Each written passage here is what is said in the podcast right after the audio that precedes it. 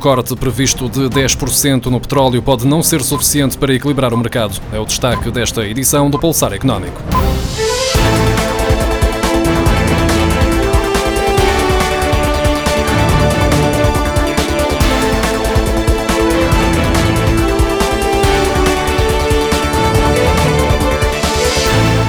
Os maiores produtores mundiais de petróleo estão a ponderar uma estratégia conjunta que passa por cortar 10% da oferta total diária de matéria-prima. As negociações acontecem no momento em que a procura está a cair a pique devido ao surto de Covid-19, mas poderá não ser suficiente para equilibrar o mercado. A concretizar-se esta notícia avançada à Reuters por uma fonte da Organização dos Países Exportadores de Petróleo, será o maior corte de sempre. A Agência Internacional de Energia alerta que a diminuição na produção que estará a ser negociada ainda vai deixar a acumular, sem serem vendidos, cerca de 15 milhões de barris de petróleo por dia.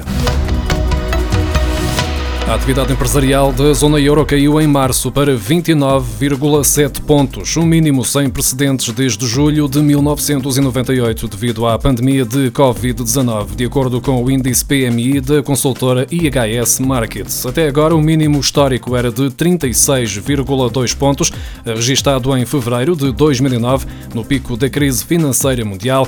A atividade foi particularmente fraca em Itália e em Espanha, os dois países da zona euro mais atingidos pela pandemia.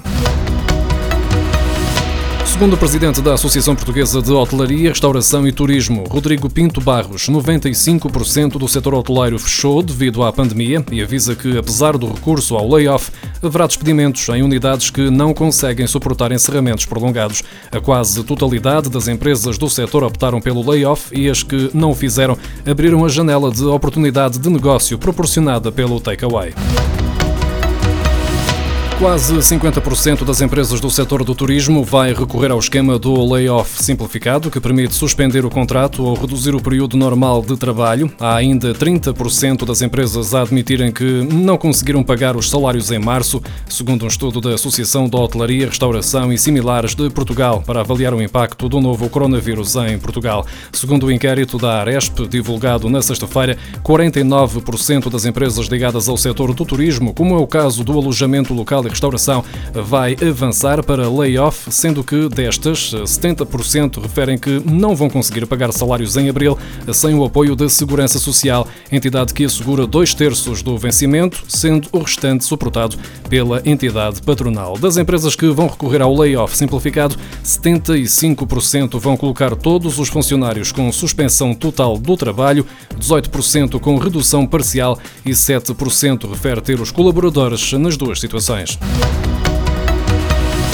O movimento dos portugueses em áreas de retalho e recreação caiu 83% face ao período pré-pandemia e nas estações de transporte verifica-se um recuo de 78%, segundo o primeiro relatório sobre mobilidade comunitária elaborado pelo Google e divulgado na sexta-feira. Este relatório foi elaborado no âmbito do combate à pandemia do novo coronavírus, cobrindo inicialmente 131 países, entre os quais Portugal, utilizando dados agregados e anónimos para mapear tendências de movimento. Os dados que reportam reportam a 29 de março comparam com o valor mediano para o dia correspondente da semana durante o período entre 3 de janeiro e 6 de fevereiro, antes de ter sido declarada a pandemia de Covid-19. Face à evolução do recurso ao crédito ao consumo por parte das famílias portuguesas, o Banco de Portugal emitiu um conjunto de recomendações que os bancos devem ter em conta ao disponibilizar empréstimos ao consumo, no sentido de colocar um travão nas maturidades e nas taxas de esforço. Essas recomendações, anunciadas no final de janeiro, entraram em vigor no dia 1 deste mês de abril. Entretanto, já no final de março, o regulador decidiu flexibilizar alguns dos critérios definidos nesta recomendação para ajudar as famílias durante a pandemia. Os créditos pessoais com maturidade até dois anos e que sejam devidamente identificados como destinados a mitigar situações de insuficiência temporária de liquidez por parte das famílias, deixam de ter de cumprir um limite ao rácio entre o montante total das prestações mensais associadas a todos os empréstimos detidos pelo cliente e o seu rendimento mensal líquido. Nestes empréstimos, os bancos vão deixar de ter em conta a taxa de esforço na avaliação feita quando da decisão para a concessão ou não do empréstimo e mais, ficam também dispensados de observar a recomendação de pagamento regular de capital e juros, medida que o Banco de Portugal adiantou que não teria influência caso fosse decidido avançar com moratórias no crédito. As famílias com crédito à habitação indexado a Euribor a seis meses, cujos contratos sejam revistos neste mês de abril, vão sentir um agravamento no valor da prestação da casa, apesar de ligeiro. A subida coincide com o arranque da disponibilização de moratórias de crédito pelos bancos, medida que irá permitir às famílias mais afetadas pelos efeitos económicos do coronavírus beneficiarem da suspensão do pagamento das prestações do crédito da casa. Em termos práticos, considerando o cenário de um empréstimo no valor de 100 mil euros por um prazo de 30 anos e com um spread de 1%, as famílias com créditos associados a Euribor a seis meses vão ver a prestação subir 0,42%. Na prática, são mais 1,29 euro, colocando o valor da prestação mensal nos 305,15 euros.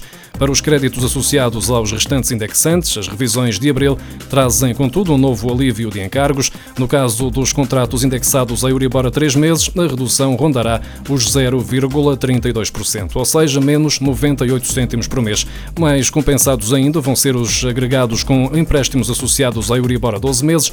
O indexante mais aplicado nos créditos à habitação em Portugal vai ter um corte de encargos de 2,2%, ou mesmo a dizer que a prestação diminui 7,09 euros.